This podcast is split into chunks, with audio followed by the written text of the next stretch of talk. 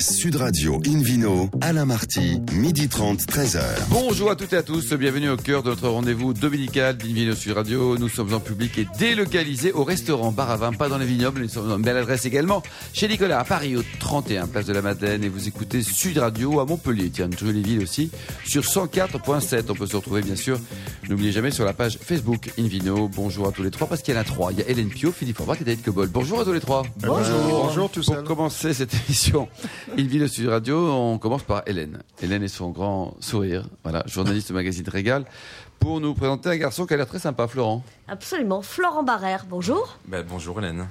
Vous êtes le fondateur de la société Barrère et Cap de Vielle, euh, qui importe euh, en France euh, quelques-uns des plus grands vins du monde, italiens, espagnols, portugais, argentins, libanais, entre autres, Euh, avec de très grands noms du vin, bah, bah, Marcus Molitor, Benjamin Romeo, Elio Altare, Dalforno, Alves de Souza et beaucoup, beaucoup d'autres.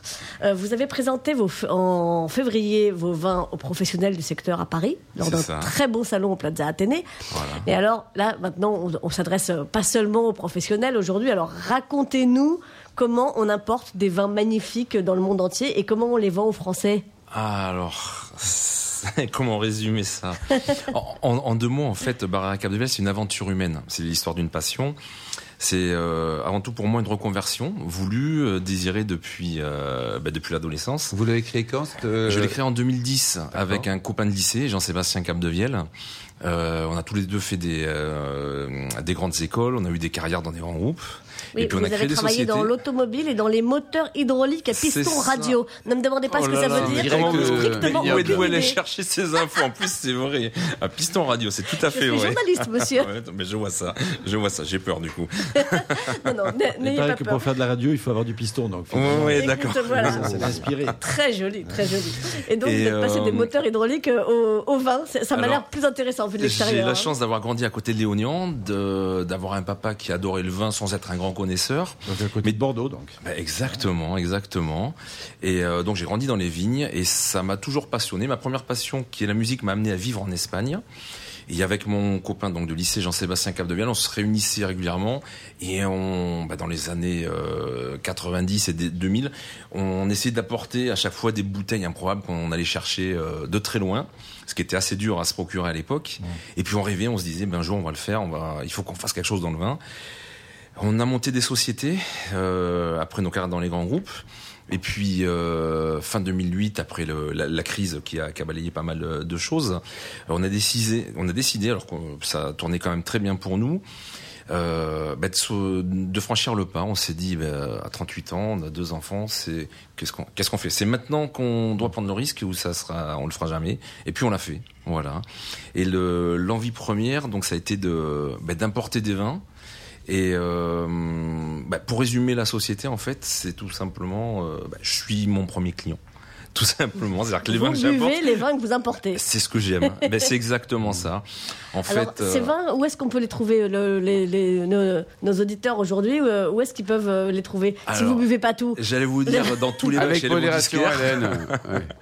Euh, ben, on, on a pas mal de cavistes. Alors si on parle de Paris, on a notamment juste ici à côté, boulevard Malzerbe, la, la New Cave, qui fait un superbe travail et notamment sur des jolies sélections. Pas forcément des, enfin pas mal d'entrées de gamme, mais également des choses un petit peu pointues. À Bordeaux, par exemple, vous avez un caviste aussi à Bordeaux ou à Toulouse? Oui, euh, à Bordeaux, tiens, j'ai envie de citer un ami à moi, Alexandre de Montesquieu, qui est à la Brède, pas D'accord. très loin de. Pas, pas très loin de, de Bordeaux. Ouais, Un je- on site l'embrasse. internet Euh, site internet, on, on travaille avec des, des sites de vente privée. D'accord. Parce que vous avez votre propre site Oui, mais également. on ne vend pas nous en fait euh, directement. On vend essentiellement qu'aux professionnels. qui eux-mêmes revendent au, au grand public. Alors, ça, vendre des vins étrangers en France, alors avec tous les grands vins français qu'on a, c'est quoi cette histoire?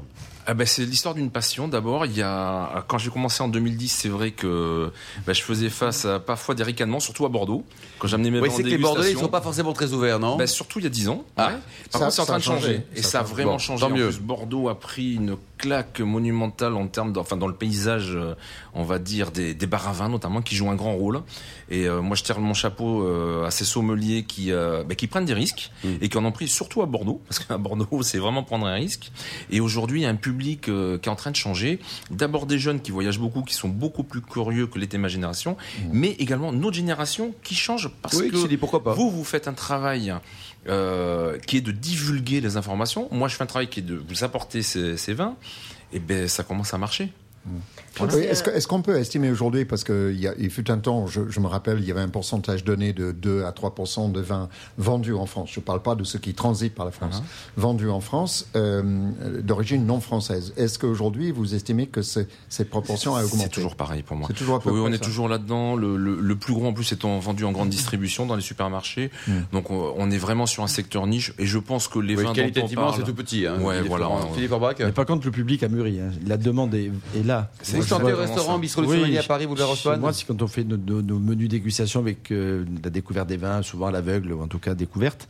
Si on met pas de vin étranger, Ah à, la oui, fin- sont, à la euh, fin, les gens disent c'était sympa votre sélection ce soir, mais ne nous avez pas fait goûter un vin étranger. Hein. Ouais, c'est vrai, il y a déjà tellement de choix en France qu'on ne met pas systématiquement, mais les gens, du coup, demandent Ouais. dans l'esprit découverte. Pour eux, c'est aussi d'aller à l'étranger. Et au niveau des, des de- prix, justement, donc les Français sont prêts à mettre des, des sous dans un vin italien, mais Alors, moins cher dans un vin espagnol ou libanais, c'est ça, Exactement. Alors, ce qui va marcher le plus, ce sont essentiellement les vins qui vont se vendre en prix public chez le caviste en dessous de 10 euros. En dessous de 10 euros. Voilà. Par contre, euh, il le, y en a le beaucoup français, dans votre gamme? euh, ouais, on en a quand même quelques-uns et des petites pépites justement. euh, je m'attache et ce sont les vins sur lesquels je prends le plus de temps pour les sélections. Lesquels, par Euh, exemple, un peu Espagne, coup de cœur, par des exemple. vins, euh, oui, en Espagne, je vais citer de, de Exoto en Rioja, euh, des vins de, du Portugal euh, dans, dans le Douro, euh, Vendu fraîcheur. client à moins de 10 euros chez le caviste. Ah oui, complètement, oui, oui, Ouais, c'est ça. C'est bien ça. hein.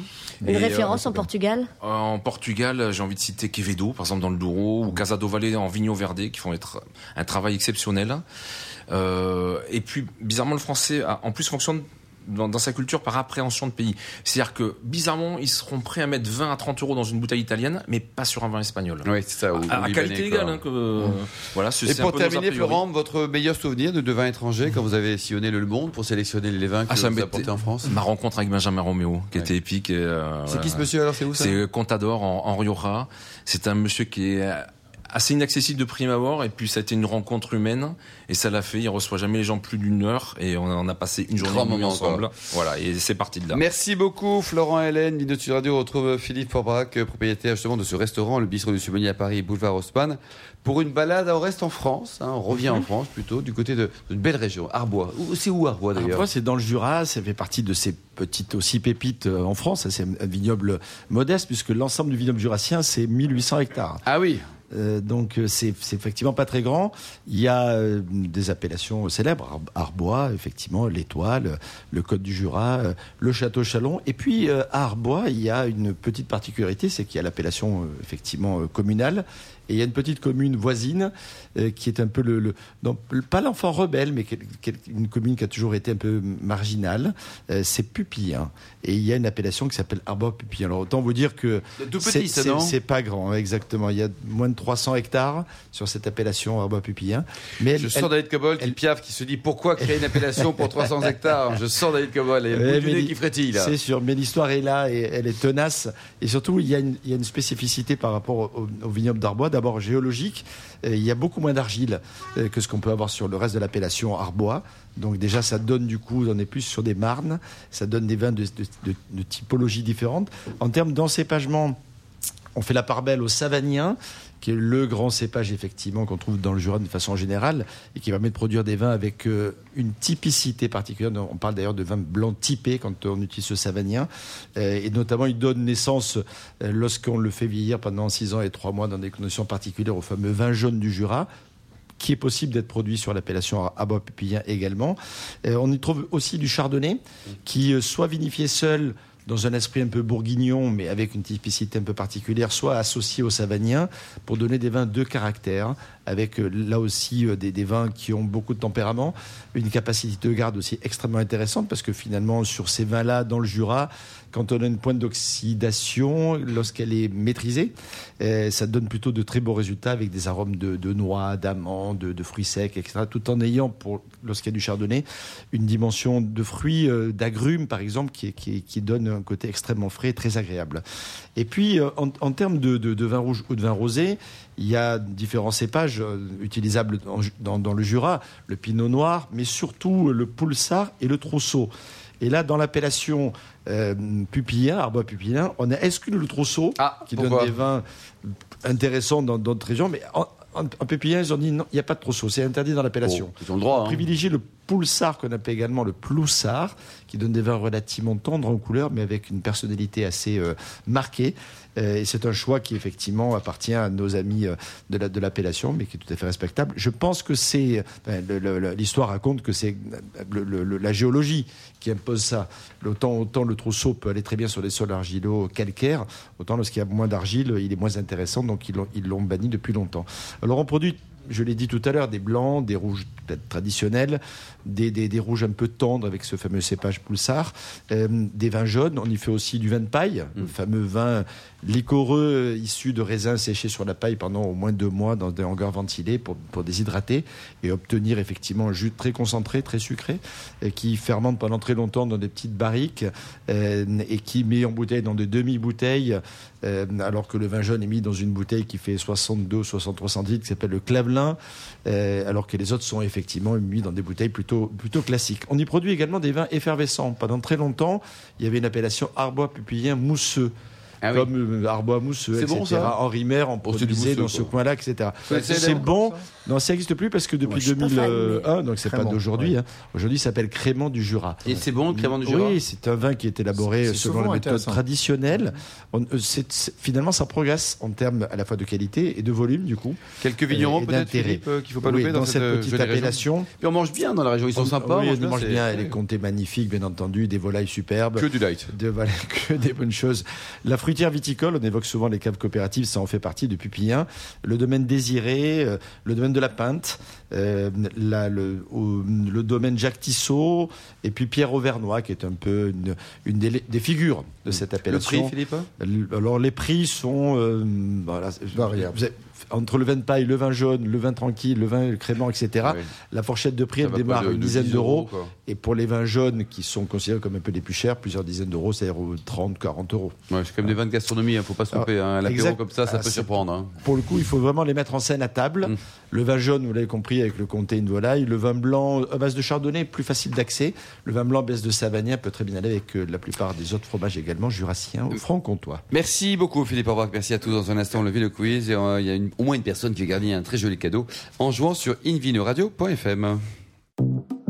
Sud Radio Invino, Alain Marty, midi 30, 13h. Retour au restaurant Bar à Vin Nicolas. Nous sommes à Paris, toujours au 31 Place de la Madeleine pour cette émission en public et délocalisée avec Hélène Pio. Et puis quoi? Et puis tu le quiz, Hélène. Je vous en rappelle le principe. Chaque semaine, nous vous posons une question sur le vin et le vainqueur gagne un très beau cadeau, un abonnement de 6 mois au magazine Terre de Vin.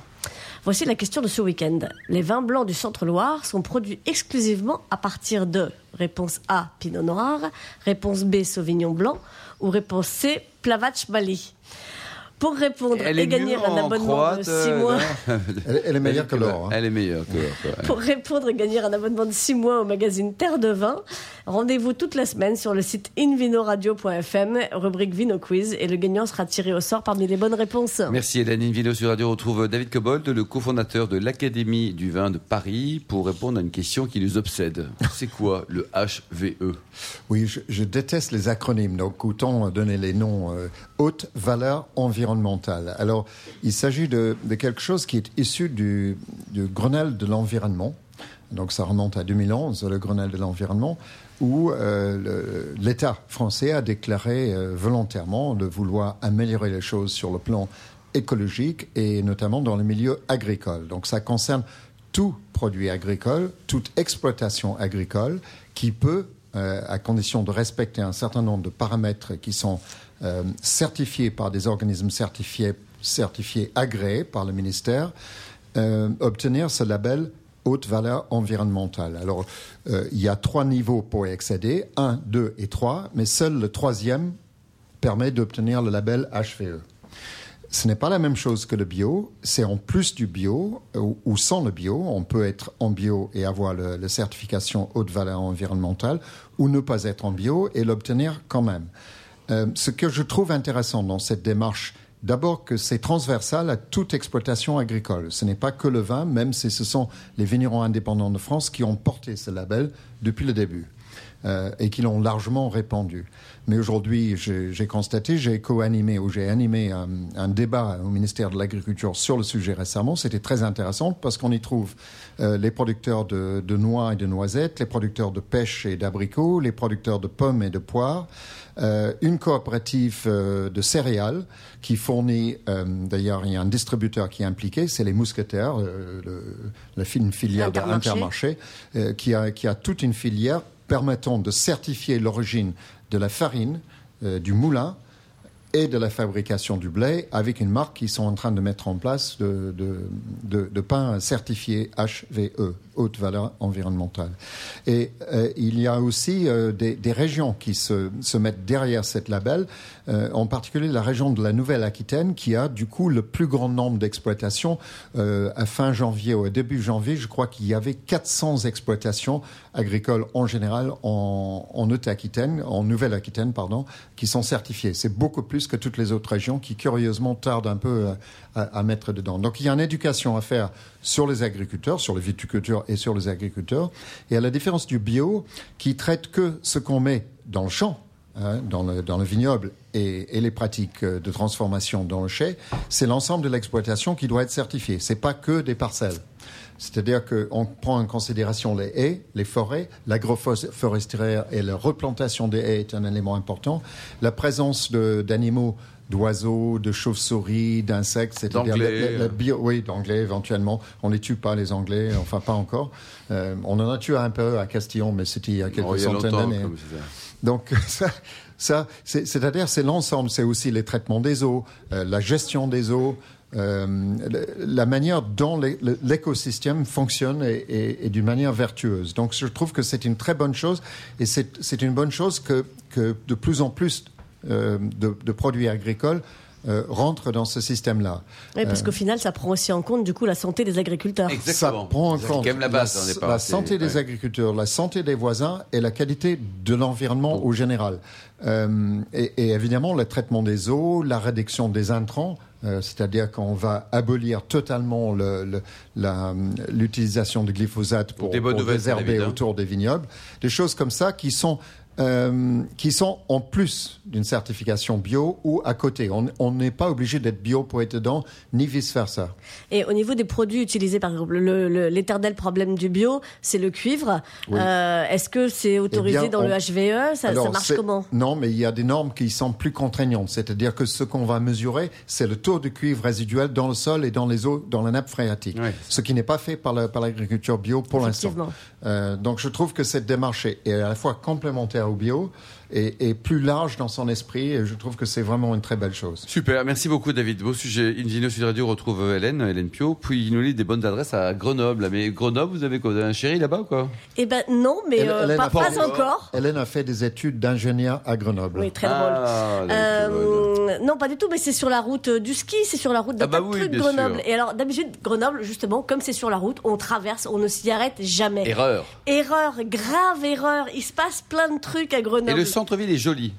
Oui, 80 000 étudiants, c'est quand même pas mal oui, alors le centre-ville joli, euh, faut, faut, il Ouais, il faut chercher, Petit, petit, si, petit quand même, hein, le c'est centre-ville joli. Non, grosso modo, architecturalement, Et vous c'est savez où une ils vont faire catastrophe. là-bas? Ils vont courir à la, ce qu'on appelle la Bastille. Vous Oui, c'est la c'est- Bastille, oui. c'est en hauteur là. Mais je, je sais, j'y suis allée. je vais- bah ouais. si je vous en parle, c'est que j'en viens. Ah, Ça a bien changé parce que moi j'ai fait mes études à Grenoble. Ah oui, c'est vrai. Parce que j'ai fait l'école de de Grenoble, la cours de C'était sympa à l'époque, des déjà. Ça- vous ennuie que je vous parle de boissons Oui, complètement. Non, mais tu- on était frustrés à l'époque parce qu'il n'y avait pas ce qu'il y a aujourd'hui, ce dont Hélène va nous Alors, parler. justement, Laissez- Hélène. Et ben justement, maintenant il y a plein d'endroits sympas.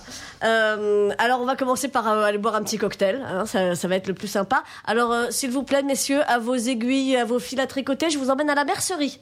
Euh, On la- note. Absolument. Et Est-ce qu'il faut porter des talons aiguilles Euh, si vous voulez, du moment que vous n'allez pas dans les vignes avec, tout va très bien se Faut passer. kilt d'écossais aussi, David. Alors, pour comprendre les private jokes, faut écouter les émissions précédentes, hein, chers auditeurs. Euh, Ça se trouve euh, sur le site internet en podcast et en replay. Sudradio.fr. Voilà, la mercerie à Grenoble. Euh, je vais pas vous donner l'adresse. C'est pas que je joue le teasing, c'est que euh, les propriétaires eux-mêmes ne la donnent pas. C'est-à-dire qu'il faut aller sur le site internet lamercerie-bar.fr, s'inscrire pour un créneau horaire d'une heure et demie. Oula. Et, Ah, carrément, ça. Absolument. Et seulement à ce moment-là, vous montrez patte blanche et euh, on vous donne euh, l'adresse et le code. Mais c'est toujours Euh, la même adresse, il change pas d'adresse. non, pas non, non, la- l'adresse est là. toujours la même. Alors je vous donne quand même un Ça tuyau. si- s'appelle se faire désirer. Hein, Bah, c'est- le principe du speakeasy, c'est-à-dire que si vous passez Ah oui. devant, il n'y a aucune enseigne, il y a juste euh, des machines à coudre dans une vitrine. Et euh, il faut être sacrément fan de couture. Vous vous dites, mais les, les, les, les, les Grenoblois, ils adorent la couture parce que le soir, vous avez des groupes de 4, 5, 6, 8 personnes qui, qui patientent devant les machines à coudre et vous vous dites, waouh Voilà, Soit on s'embête très fort le soir à Grenoble, soit il y a une industrie de la froid, dentelle fait- que je ne froid, connaissais pas. froid. Cholet qui aurait été, dé- de, je sais pas, voilà, qui, qui, qui La aurait été euh. Et quand on attend longtemps, on dit qu'on se fait singer d'ailleurs. Bon, en tout cas, Ouh euh, là là là là là L'excuse du soir, je peux pas, j'ai tricot. Ouais. Chérie, voilà. ne m'attend Oui, pas. c'est clair, c'est clair. Quand, quand finalement on réussit à rentrer, euh, franchement, ça vaut le coup. Derrière le comptoir, vous retrouvez Geoffrey Garandel, Maxime Demier et puis le- surtout le propriétaire Vincent Dolzon, euh, qui sont euh, trois gars euh, plutôt pas mal en plus. Voilà, ça, ça, ça- ça gâche rien. Euh, Trois pour le prix d'un, c'est bien, non? voilà. Vous êtes en appétit là-bas, Euh, On peut- on jeune, beau, souriant. non. Une heure et demie. Bah, 30 minutes chacun. C'est ça. Et alors, ils vous tendent une boîte à couture et vous dites, non, ça, ça, ça, ça va bien là quand même. Et en fait, dans la, dans la boîte à couture, il y a la, la carte des cocktails. Euh, donc euh, voilà, ils, ils ont vraiment joué la métaphore jusqu'au bout. Euh, le décor est assez improbable. Hein, c'est des, des, des- des flamants roses, euh, des mobiliers d'époque. Enfin bon, c'est ils l'ont joué vraiment speakeasy années 20, euh, voilà. Euh, Et ça marche. Mais ils sont, mais ça marche parce qu'ils sont hyper pros. D'abord, ça marche parce que c'est tout petit. Alors c'est c'est pour ça aussi qu'ils sont obligés de faire un turnover d'une heure et demie. Euh, mais surtout, ça marche parce qu'ils sont hyper pros. Toutes leurs jus, leurs infusions, leurs décoctions sont faites maison, euh, souvent à partir de produits locaux. Euh, ils jouent vraiment euh, la, la, la carte des produits locaux. L'un de leurs cocktails phares, c'est le Mercerie Negroni, qu'ils font évidemment à la main avec du gin, du Campari, mais aussi du Bonal et du vin de noix. Le Bonal, c'est un apéritif local euh, de, de- de la région de Grenoble. Euh, et il y, a, il y a de la chartreuse un peu partout. Euh, la chartreuse jaune qui est déclinée en yellow negroni avec du gin et de la gentiane des chartreux. La verte qui est vraiment magnifiée dans le mercery sour avec du pisco infusé au pollen, du jus de pamplemousse et de citron vert, du jasmin, de la fleur d'oranger, une meringue citronnée. C'est super bon. Ça a l'air bizarre tout ce que je vous raconte, mais je Pas vous du jure, tout, David Cobol, vous en pensez quoi, vous? Euh, Est-ce qu'on passe à la lessiveuse pour payer l'addition? Non, en plus, même pas. Tout ça se trouve autour de 11 ou 12 euros. Oh, et si on va, avait ça, des prix pareils à Paris, Ouais. on serait super Faut aller à. Grenoble, là. 3h15 en, voiture- en train. Voilà. Euh, bon, si vous n'êtes pas très fan de gin et de chartreuse et que votre truc c'est plutôt le vin, vous avez le droit. Hein. À ce moment-là, vous allez au Zinc. Euh, ça, c'est juste à côté euh, des Halles. Euh, et là, vous retrouvez Clément et Benoît, qui sont jeunes aussi, qui sont pas mal aussi. Bon. Euh, là. non, excusez-moi, hein, c'est pas de ma faute. Vous fréquentez déjà des endroits où il n'y a pas des mecs bien? Parce que visiblement, c'est un Non, critère quand- d'entrée, quand, non quand- ils sont moches, je repars. Euh, bref, Benoît est l'ancien sommelier du restaurant 3 étoiles de la Meloise, donc quand même ça pose un peu. Euh, il y a glané en plus des chouettes notions de cuisine qui font que non seulement il sait choisir des vins, ce garçon, mais en plus il fait des super terrines de foie gras et de rillettes. Et quoi, il n'y a que des vins bio là-bas? Non. Euh, non, non, pas que. Euh, Il y, il y en a quand même beaucoup. Hein. C'est beaucoup de vins nature. Hein. Euh, enfin. Zinc, Zinc, ils ont appelé Ah, ça le comme ça parce que c'est Z avec un Z. Euh, The Independent Natural Cellar. Euh, Avec avec un l'accent exprès pour, euh, exact. voilà, pour, Ouais, pour faire plaisir à David. Ils ont, Euh, une carte, ils ont une carte fantastique. hein. Ils ont une carte fantastique. Ils D'ailleurs, ils ont, ont gagné le trophée. Mais ils ont gagné le trophée de la plus belle carte des vins de, de notre De nos confrères, de nos amis, quoi, Voilà. partenaires. Terre de vin, il y a quelques jours, le fameux tour des cartes. Eh Ah, ben, ça, c'est ça m'étonne pas. On retrouve le domaine Vacheron à Sancerre, euh, des pépites comme le domaine Groffier à Chambol-Musigny, des découvertes locales. Moi, j'ai adoré une cuvée iséroise qui s'appelle Mes petits gars, le domaine des Ah oui Rutissons. C'était hyper bon. Ah. Et franchement, euh, les, les vins de l'Isère, il sait pas ce qu'il y a de plus connu. En tout, il y a une sélection de plus de 1000 références, des bières, Wow. des Bon, spiritueux. à découvrir, c'est vrai. Ça vaut vraiment le coup. Le zinc. Le zinc, c'est très bien. Moi, j'avais croisé là-bas, justement, un casote des Mayol là, de Collioure qui était quand même pas terrible. Mais sinon, il y a d'autres vins qui sont juste merveilleux, quoi. Un petit dernier pour la route, Allez, le temps dernier, encore oui. Ah super, bon alors, alors deux petits derniers. haha.